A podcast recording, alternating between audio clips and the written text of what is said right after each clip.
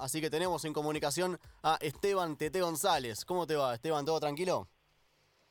¿Qué tal? Muy buenas noches. Un saludo a toda la audiencia. Muy bien. Me alegro, buenísimo. ¿Y en qué, qué momento te agarramos? ¿Cómo estás pasando esta, esta cuarentena? ¿Cómo te trata? Bueno, ahora con este nuevo rebrote de, la zona de mercado aquí en Córdoba y la vuelta a fase 3, bueno, preocupado y un poco eh, desmotivado, se podría decir. Uno no esperaba que fuera creciendo la, la posibilidad de que las actividades laborales se fueran eh, normalizando y bueno, y todo esto parece un freno y bueno, preocupado. Sí, sí, la verdad que nos tiene bastante en la misma situación a todos. Acá en Capital también estamos viendo si se vuelve para atrás o no se vuelve para atrás. Pero bueno, no queda otra que los que podemos quedarnos en casa, eh, salir lo menos posible, ir a trabajar, volver, cuidarse y cuidar más que nada al resto de la gente. Y bueno, y personalmente, ¿te la estás bancando bien o la estás padeciendo mucho? No, no, bien, bueno, con, con mucho tiempo cerca de la familia, disfrutando, bueno, ya creo que más de 50 días, ¿no? Y, bueno, ya el disfrute pasa a un segundo plano y ya uno empieza a hacer más ejercicio para tratar de, pasar bien y de, ocupar el tiempo eh, con la familia, haciendo actividades y tratando de, bueno, de levantar a los chicos. Tengo un, hijo adolescente, tengo una hija eh, de, de 12 años y una bebé de un año y medio, con lo cual, eh, bueno, las problemáticas de los tres son diferentes y tratando de mantenerlos a los tres eh, enfocados y, que es el momento en los cuales eh, la atención o, la motivación de ellos decae por no poder realizar sus actividades y bueno, es normal, nos afecta a los más grandes, creo que a los más chicos también nos afecta mucho más y bueno, la vuelta atrás en esto de las posibles salidas y todo eso, sin duda que a ellos también les molesta. Pero bueno, la verdad, llevándola dentro del, de todo con responsabilidad y tratando de pasarlo de la mejor manera posible a esto que, bueno, de por sí no es algo que elegimos. Claro, claro, de alguna manera hay que hacerles entender que no es algo que estamos eligiendo hacer, sino que bueno, es algo impuesto y no queda, no queda otra salida que justamente quedarse adentro de casa y cuidarse y bueno, buscar algunas actividades dentro de lo, de lo que esté a mano. Te voy a. Le voy a abrir el juego a mis compañeros que están conectados por teléfono también. Lo tenemos conectado a Ian Tandey y también está Walter Duverne, que ellos también te van a hacer algunas preguntitas. ¿Qué tal, Esteban? ¿Cómo estás? Gracias por atendernos. Eh, te quiero preguntar justamente en esto de, la cuarentena, antes de meternos en toda la parte futbolística, eh, eh, ¿empezaste a hacer algo nuevo, ya sea leer o cosas que capaz no hacías, pero te tiro ejemplo, leer, cocinar, a estudiar, aprender algún idioma, a formarte más aún como técnico, algo que digas, uh, mirá, sí, en este tiempo aprendí a hacer esto, encontraste más con vos mismo? Eh, ¿qué, nos podés contar? no, de aprender no, no, no, no he incursionado en ninguna otra actividad, en todas las que dijiste las hago. Eh, bueno, sí, eh, en el normal tenía menos tiempo para la lectura y, me he encontrado terminando un par de libros que, que tenía ahí a mitad de camino y, con, encontrándome con tiempo para hacerlo.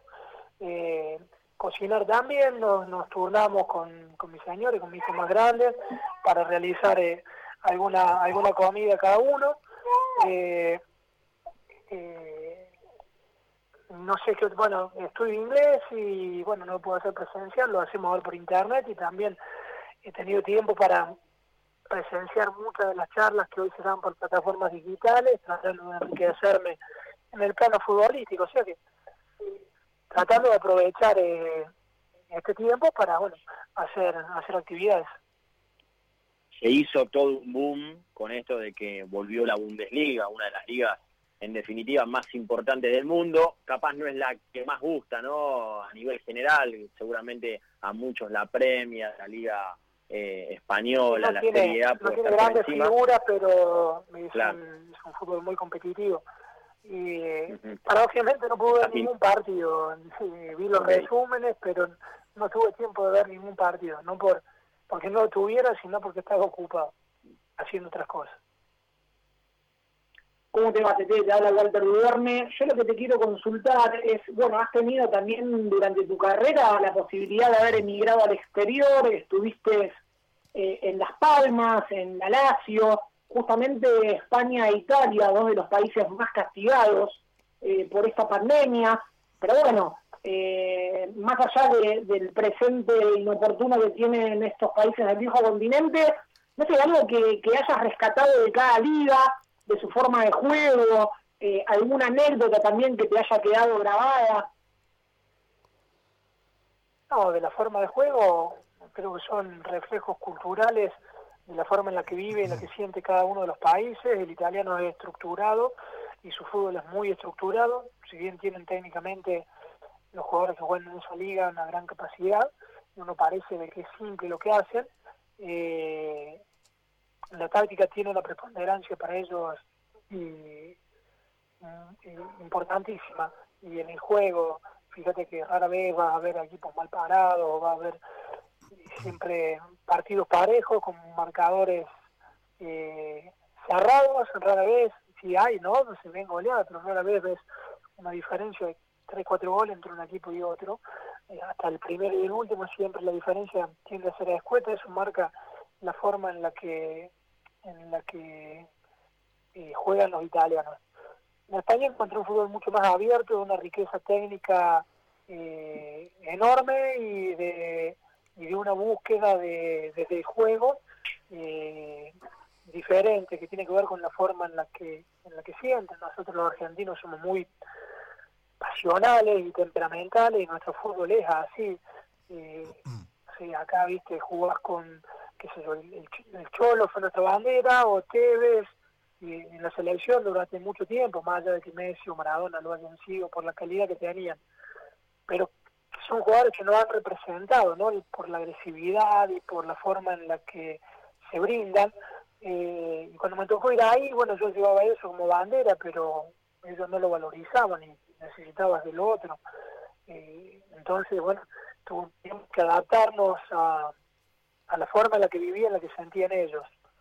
Eh, y después alguna anécdota, no sé, creo que la más rica que me tocó, es justo en el año donde yo estuve en, en la Lazio, se dio la muerte del Papa Juan Pablo II, y que fue en el 2005, y ambos planteles de la Roma y la Lazio, por ser los equipos de la capital, estuvimos en una ceremonia privada dentro del velorio del, del Papa, que pasaron más de 10 millones de personas por Roma en, en, ese mes, en esos 15 días que duró el, funeral y nosotros estuvimos eh, en, la misma iglesia de San Pedro una ceremonia privada de, al menos 40 minutos, bueno, que fue algo muy muy fuerte, recuerdo de, de,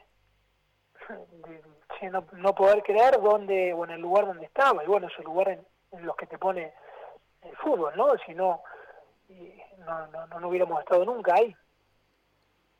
Tremendo, tremendo lo que contás. Y después, bueno, eh, obviamente, indagando en lo que fue tu historia, tu currículum, tu carrera, ¿quién se la banca más sumando puntos? Pero acá tenés que ser sincero, ¿eh? ¿El grande Adroé dedicó o el Celeste Pirata de Zielinski? No entendí cuál fue la pregunta. ¿Quién se lo aguantó más sumando puntos? A, ver, repasando tu historia, tu currículum, los clubes. El Vicó, eh, eh, el Rondamón, el Don Ramón de Brown de Grovier, Vicó o el Cieliski de Belgrano. Y los dos hicieron en, ambos clubes, el ruso en Belgrano y, y, Pablo en, Brown, eh, un camino enorme cada uno con sus recursos. Lo de los dos, primero el de Belgrano, eh, logrando una promoción histórica con un equipo, bueno, obviamente inferior al potencial de River futbolístico y, logró ganar esa promoción.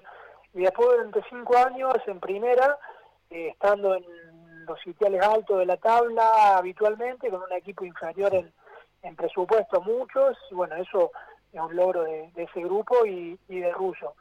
y similar creo que es lo de Brown eh, en otra categoría en la B, donde siempre se arregló para con poco hacer mucho. A mí me tocó enfrentarlo como, como técnico en mi primer partido como entrenador en Copa Argentina y sufrimos hasta el último minuto para eh, lograr ganar ese partido.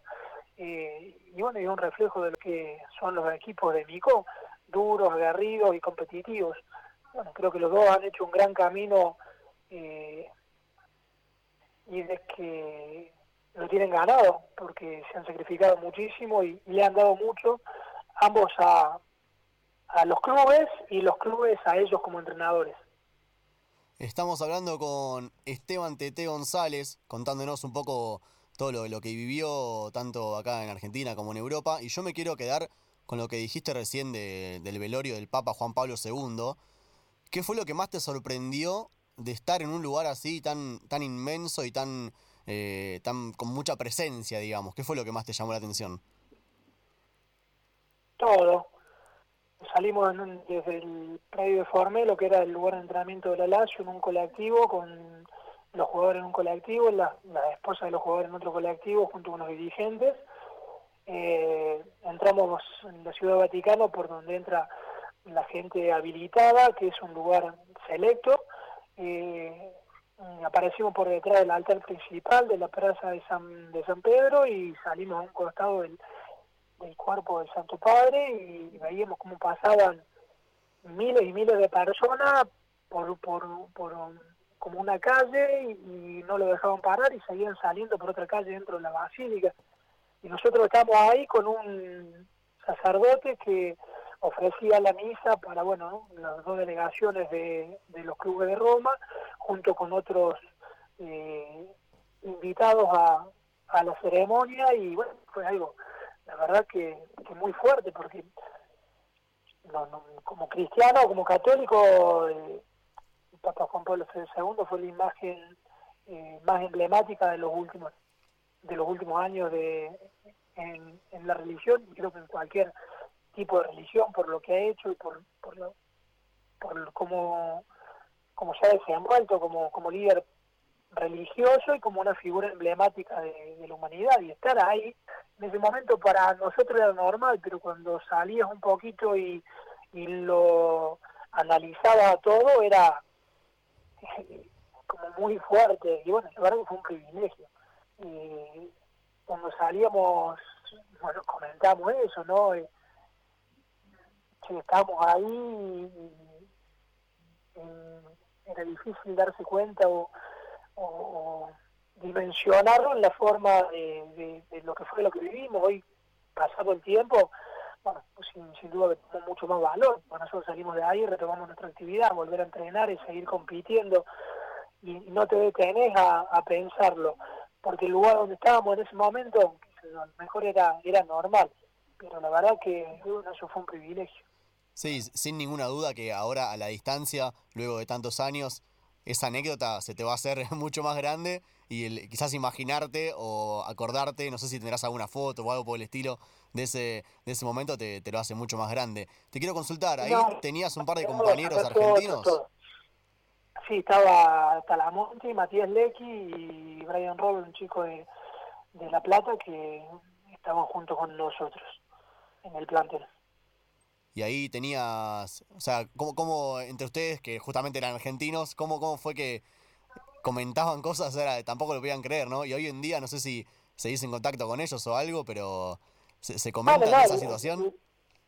Eh, en el momento era muy fuerte, creo que estamos todos conmovidos por, por, por lo que se, por la atmósfera en la cual estamos sumergidos, eh, un velorio del el líder más importante de los últimos 25, 30 años de la humanidad y nosotros ser parte de eso, o sea que no había palabras, era muy fuerte. Después, por decimos, che, ¿dónde estamos? eh, que, que, fue un poco eso lo que dijimos, eh, o contárselo a, a, a, nuestra familia, a mi viejo, decir lo que hemos visto, estamos a dos o tres metros de, del, féretro del Santo Padre y tenerlo ahí, bueno, la pregunta cómo era y qué se veía y para nosotros fue todo muy muy fuerte. eh, qué difícil transmitirlo en palabras todo lo que sentimos en, ese momento. Tete, sabés que voy a contar algo muy personal, eh, pero justo va en relación al tema. En 2017 fui a ver la final en, ahí en el Olímpico de Roma entre Lazio y Juventus y estuve del lado de la hinchada de Lazio y te digo, me pareció tremendo la pasión que le ponen, muy a lo a, lo que se a lo que me refiero es muy hinchas como los argentinos, esa pasión que, que los desborda. Eh, ¿Recordás así algo con la hinchada de la Lazio? Eh, también te parecían muy fanáticos. Eh, ¿qué, qué, se te viene a la cabeza? Eh, es muy optimizada en, la forma de, vivirlo, son pasionales. Eh, recuerdo el, himno de la Lazio, cuando el equipo sale, tiene un himno, y todos los equipos lo tienen, y son, ¿Cómo es? son buenos, son No, pues es malo cantando, pero eh, el himno decía que Roma, la Lazio, Cesolo la Lazio, eh, le maglie bañate di sangue y di sudore, o sea, la camiseta bañada de sangre y de sudor, eh, y el, estribillo era no molare mai, como que traducido es que nunca vamos a abandonar o que nunca vamos a, aflojar, no molare mai. Y cuando salías a la cancha y escuchabas el himno, se te ponía la piel de gallina. Aparte, el Olimpia tiene la particularidad de que está en medio como de una colina y, el estadio es todo cerrado, el techo, entonces el eco del cántico queda eh, dentro del estadio, entonces, bueno, se hace una acústica hermosa y bueno, cuando está lleno eh, es un marco hermoso para, para jugar. Mira, mira, mira, mira qué bien. ¿Y qué pasó que, que no pudiste tener esa continuidad que seguramente imaginabas? eh, ¿por qué no, no, tuviste esa posibilidad de, jugar tantos partidos? Que te agarró en un momento de tu carrera que creías que era el mejor, pero después te diste cuenta que capaz faltaba un poquito más. ¿Por dónde, por dónde crees que pasó? No, futbolísticamente eh, fue una apuesta para el club. Eh, el club venía de un proceso de, de, quiebra, lo agarró un nuevo presidente, que es quien hoy está presidente, Claudio Lotito y llevó un montón de, un plantel nuevo prácticamente, con algunos de los que fueron quedando del, proceso exitoso del Lazio de, de. Y bueno, yo fui como una apuesta, el técnico que me llevó eh, se fue a mitad de torneo, el técnico que vino no contó conmigo, esa fue la realidad. Yo sinceramente tengo que decir que tenía nivel futbolístico para jugar, los partidos que jugué los hice eh, bien, eh, cuando creía de que iba a lo mejor en el segundo semestre, cambió el director deportivo, cambió el técnico y, bueno, con eso cambió mi suerte. Tenía nivel, pero eh, no optaban por mí o usaron otros jugadores. Eh, y bueno, no hicieron uso de la opción, fui a préstamo por, por un año con uso de la opción y terminé volviendo a gimnasio, que era el club dueño de mi pase. La verdad que me, que me dolió porque creo de que eh, tenía nivel como para como para haber jugado y era un desafío para mí el haberme probado en, una liga tan competitiva como la europea o en este caso la italiana fue una de las cosas que quedó en el en el en el debe de mi, de mi carrera futbolística te bueno, a ver, sos técnico, eh, sos exjugador con una gran carrera de muchísimos años, eh, momentos buenos, momentos malos, obviamente como toda carrera, sea de futbolista o de cualquier profesión, pero te quiero preguntar por la actualidad del fútbol argentino. Hoy se, se designó la reelección de Tapia hasta el 2025. ¿Qué opinas del tema de la anulación de los descensos? ¿Cómo vislumbras el futuro del fútbol argentino? Vos que tenés palabra autorizada, obviamente, porque participaste del mismo. Eh, bueno, no, no, el tema de los descensos no, no, no, me gustó. Yo jugué eh, tres promociones con Belgrano, dos promociones con Belgrano y dos promociones con Gimnasia y las pudimos resolver eh, en forma favorable, sangre, sudor y lágrima.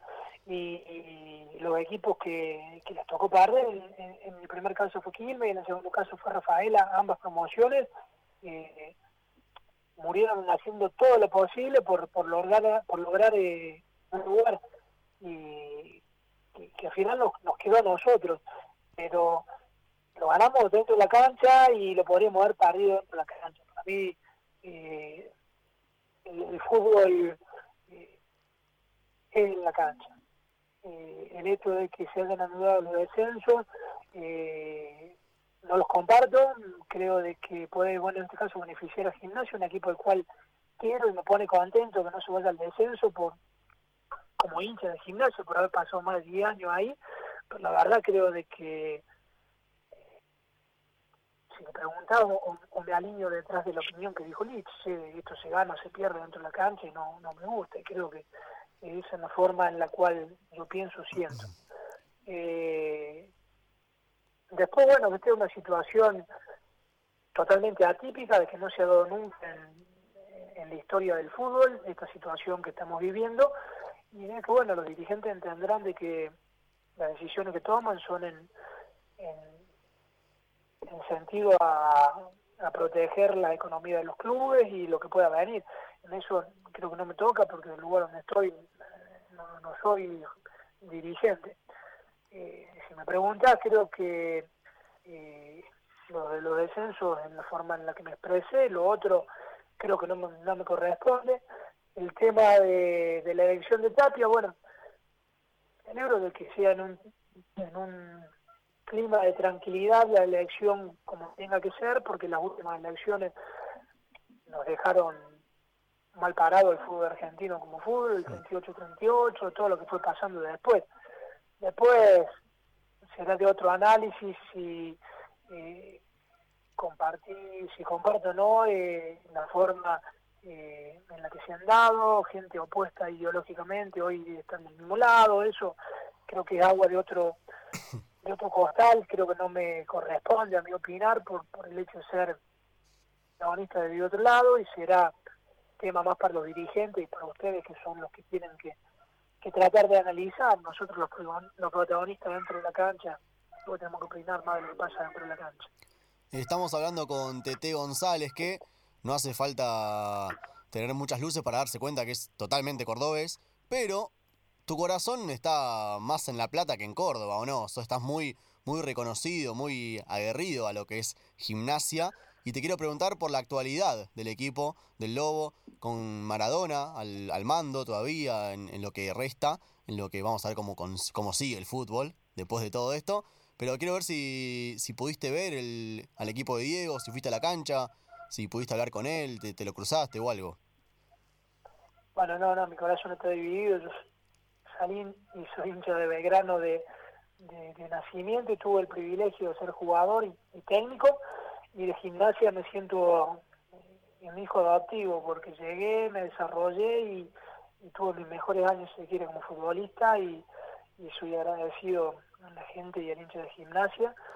Eh, y obviamente que como lo dije me pone contento de que gimnasia no haya descendido no me gusta la forma en la que se dio, hubiera preferido que fuera en la cancha, como lo hicimos las veces que nos tocó hacerlo y, como tenía chance de hacerlo si se jugaban las 10 fechas que faltaban, lo veo lo veía el equipo mucho más eh, equilibrado y constante de lo que lo venía haciendo y con armas para, para la pelea que quedaban de 10 fechas para hacerlo en forma en forma favorable.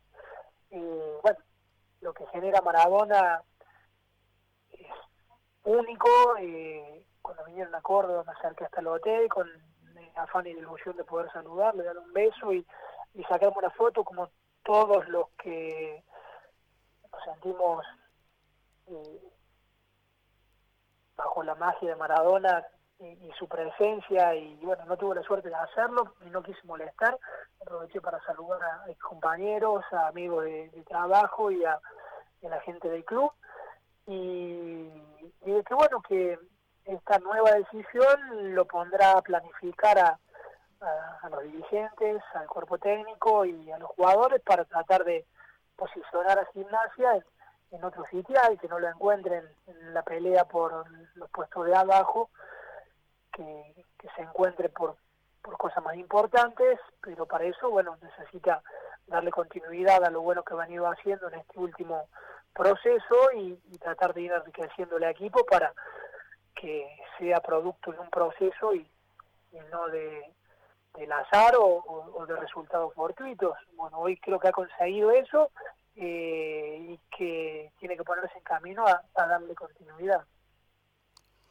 O sea que lo ves bien parado el equipo de Maradona de cara, obviamente, ahora se cancelaron los descensos, pero bueno, igualmente en estos años que, que tienen que, que siguen, tienen que engrosar el promedio porque obviamente son dos años sin descensos, pero después eh, todos estos, estos torneos que se van a jugar van a seguir eh, computando para, para, la misma, para el mismo fin, digamos.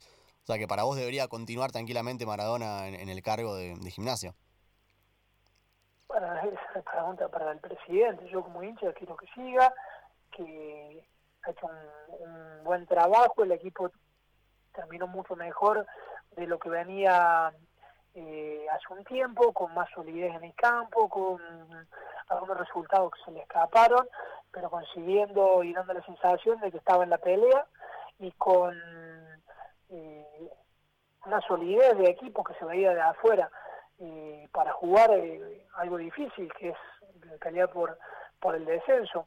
Entonces, hoy si el descenso da un poquito más de aire y el equipo sigue estando igual de sólido, los resultados pueden venir con más fluidez y a partir de conseguir buenos resultados, ir creciendo en la tabla para, como bien dijiste, escapar a la zona de abajo y posicionarte en otra zona. Eh, también será momento de análisis y de ver eh, cómo se puede enriquecer todavía aún más el equipo con la incorporación de algunos elementos. Seguro que lo hará no solamente el gimnasio, lo harán todos los clubes a eso en este proceso. Sí, vamos a ver cómo, continúa con el tema del dinero, todas las compras y la venta de jugadores, pero sí, obviamente que de cara a dos años sin descensos, los clubes van a tener que armarse y quizás tienen hasta más tranquilidad para jugar sabiendo que eh, no tenés un descenso a fin de año o, a mitad de torneo. La verdad que eso, si le podemos ver el lado positivo, quizás le saca presión a, los clubes que están peleando ahí abajo y pueden tener un trabajo más tranquilo todo el cuerpo técnico de todos los clubes en general, pero más precisamente eso, esos clubes que están comprometidos generalmente con, con el descenso. ¿Cómo se trabaja eso eh, mentalmente como equipo? El hecho... Eh, o sea, ¿cómo, se trabaja mentalmente?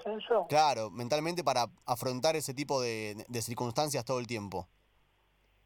Las veces que me ha tocado hacerlo, eh, enfocándonos en el, en el ahora y en el partido que sigue, en el entrenamiento posterior, en hacerlo mejor, de no mirar qué va a pasar al final, porque cuando uno mira más allá y empieza a ver qué van haciendo los otros, la presión te va invadiendo, la presión es mala consejera, eh, trae desconfianza, inseguridad, eh, el enfocarte en, objetivos cortos, en partidos a partido, en, en buscar cosas que te transmitan seguridad y confianza, pueden hacer más fácil la obtención de resultados. Y bueno, lo hicimos así.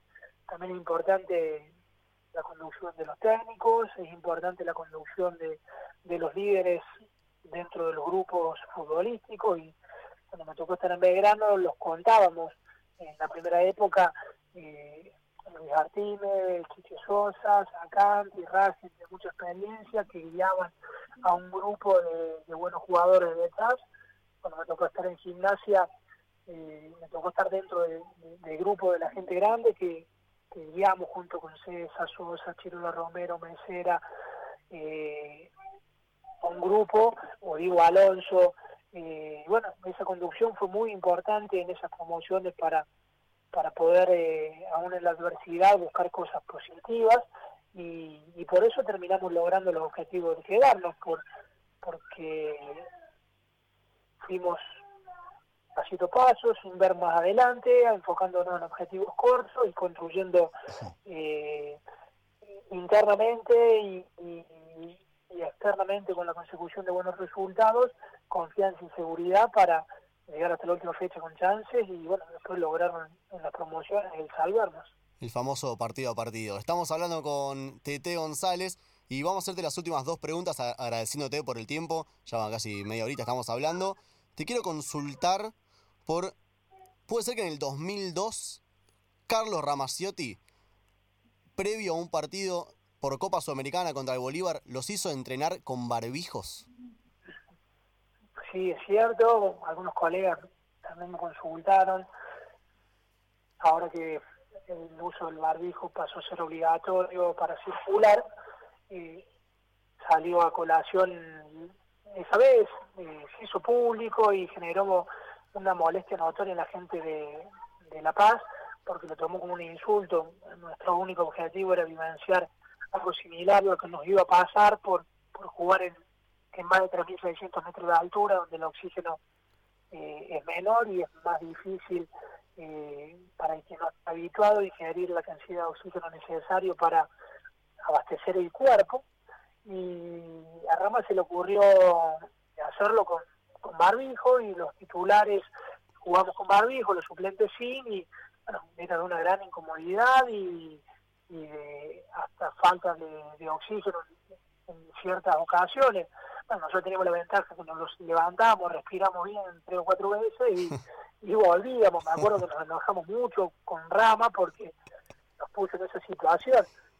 Para ser sincero, en nuestra búsqueda no fue nada nada que ver con lo que vivenciamos. Eh, jugar en la altura es realmente difícil y complicado. Eh, hubo compañeros que terminaron el partido y tuvieron que ser eh, eh, asistidos con, con, oxígeno porque se sentían mareados, descompensados yo en ese punto sí eh, sentí una disminución física tremenda y, y una imposibilidad de desempeñarme físicamente como lo hacía habitualmente. yo picaba y, el rival llegaba más rápido que yo, yo no era muy rápido, pero sí manejaba muy bien los tiempos y, bueno, mi manejo de los tiempos en, en ese partido fue totalmente erróneo, que la pelota iba más rápido, el espacio demoraba más en cubrirlo y ellos volaban. Entonces iban un, iban y los otros iban con, con nitro. Eh, y bueno, perdimos 4-1 ese partido ante un gran equipo del Bolívar. La vuelta ganamos 2-0 y nos faltó un gol para pasar esa fase y hemos eliminado. Pero bueno, sí, esa anécdota de haber entrenado con los barbijos, la verdad que es molesto, que no es aconsejable, pero bueno, si los jugadores tuvieran que volver a hacerlo como un requerimiento para entrenar, creo de que sería diferente a nuestra situación en la cual nos obligaron a hacerlo para ver qué iba a pasar en, el partido de La Paz. O sea que altura mata barbijo, estamos de acuerdo. Te hago la última ahora sí. Queremos saber, nosotros tenemos una obsesión más que nada con los apodos de los jugadores y queremos saber de dónde nació TT de chico, creo que no podía pronunciar mi nombre Esteban y decir algo así como Teteban y mis padres me, me, quedaron como, como Tete, Tete, Tete y bueno, ya todos me conocen como Tete y no como Esteban. Bueno, impecable, o sea que... No, es, no es, no es el, el mejor apodo, ¿no? No, me acuerdo que el tornado Alonso bien decía, tenemos que ser malos, estamos peleando el descenso y tenemos que ser el serrucho, tenemos que ser eh, el, cacique, tenemos que ser apodos malos, y vamos a pelear y tenemos a Tetelo, tenemos Pipino Cueva, viene el rival y se, nos, y se nos ríe, decía, ah, tenía razón, futbolísticamente era un apodo que más eh, de glamour que de, que, que de maldad. Después había que transformarse dentro de la cancha y cambiarlo. Claro, cuando, había que meter metías. Bueno, te agradecemos, TT, eh, por, eh, por, estos minutos, por esta, por esta charla con Ataque Futbolero. Espero que la hayas disfrutado, que te hayas sentido cómodo. Y bueno, que siga lo mejor posible toda esta cuarentena y que se termine pronto. Y volvamos todos a la, a la normalidad. Bueno, dale, ojalá que sí, que, que, vayamos pasando de fase progresivamente. Creo que queda lo peor, que es la venida del frío y, bueno, armarnos de paciencia, cada uno colaborar, el que tiene que salir a trabajar con máxima precaución y cuidado, los que tengamos que, cuidarnos y, mantener eh, el cuidado obligatorio en casa, hacerlo con responsabilidad y, cada uno siendo responsable no, nos estamos ayudando todos y creo que es la mejor forma que tenemos que, que hacerlo y para hacerlo. Así que cumplamos cada uno con lo nuestro y, bueno, gracias por el contacto y un saludo a todos. Muchas gracias, Tete. Nos vemos. Un abrazo. Chao, hasta luego. Ahí pasaba Esteban Tete González, un histórico de gimnasia de Belgrano. Eh, una linda charla. Hablamos de todo, de su paso por Europa. Bueno, ya mañana la van a estar poder